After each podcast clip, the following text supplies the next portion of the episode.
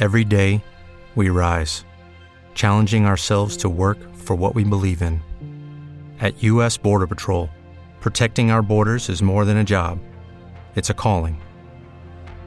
Agents answer the call, working together to keep our country and communities safe. If you're ready for a new mission, join U.S. Border Patrol and go beyond. Learn more at cbp.gov/careers.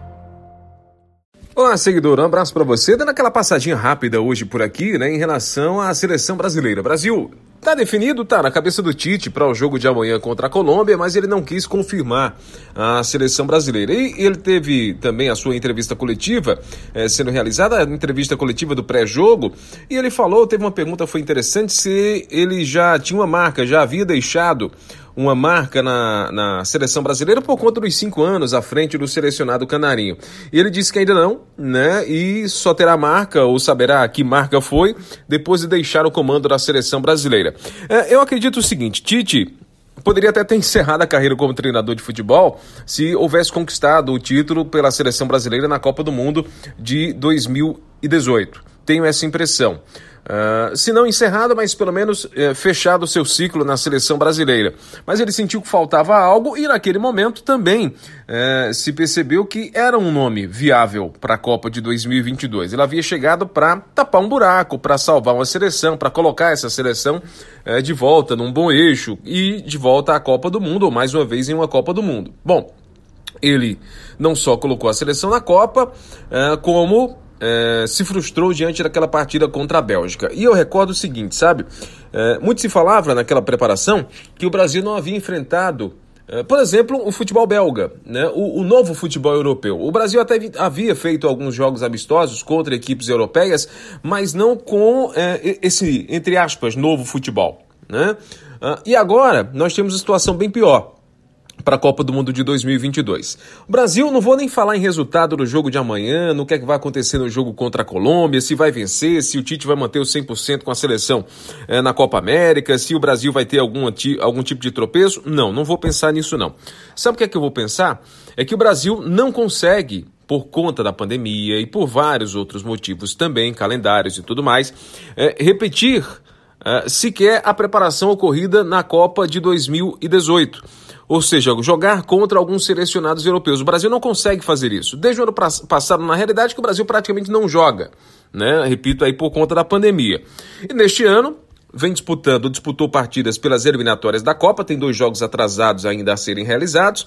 Agora disputa essa Copa América mais uma vez contra equipes sul-americanas e ao... Hey guys, it is Ryan. I'm not sure if you know this about me, but I'm a bit of a fun fanatic when I can. I like to work, but I like fun too. It's a thing. And now the truth is out there. I can tell you about my favorite place to have fun. Chumba Casino. They have hundreds of social casino style games to choose from with new games released each week. You can play for free anytime, anywhere and each day brings a new chance to collect daily bonuses. So join me in the fun. Sign up now at ChumbaCasino.com. No purchase necessary. BGW. Void were prohibited by law. See terms and conditions. 18 plus. Já está provado.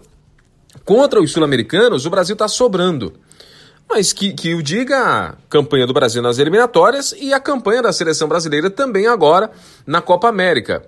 Pode perder a Copa América, pode perder o jogo de amanhã, mas o fato é que o time vem sobrando. Né? O time está hoje como diria o Jorge de Jesus, o Jorge Jesus, ex-treinador do Flamengo, está no patamar acima. Então, isso é fato. Agora, o que é que significa esse patamar acima da seleção brasileira no futebol sul-americano para o futebol europeu? Eu não tenho tido tempo para assistir todos os jogos da Eurocopa como gostaria, mas algumas partidas a gente percebe uh, jogadas com um ritmo absurdo, com uma velocidade tremenda. Não que o Brasil não faça, o Brasil também faz. Mas o Brasil precisa enfrentar esse tipo de jogo, precisa enfrentar esse tipo de futebol. Uh, geralmente o que se enfrenta aqui na região sul-americana é um futebol mais fechado, uh, se tentando buscar velocidade de jogadores, tentando em alguns momentos explorar a força física, mas a questão tática, é, é, quando ela é mais observada ou com mais vigor aqui na nossa região, é uma questão tática de marcação, de pressão, é, de, de tentar não dar espaço para o adversário. Como o Brasil agiria ou agirá na Copa do Mundo de 2022?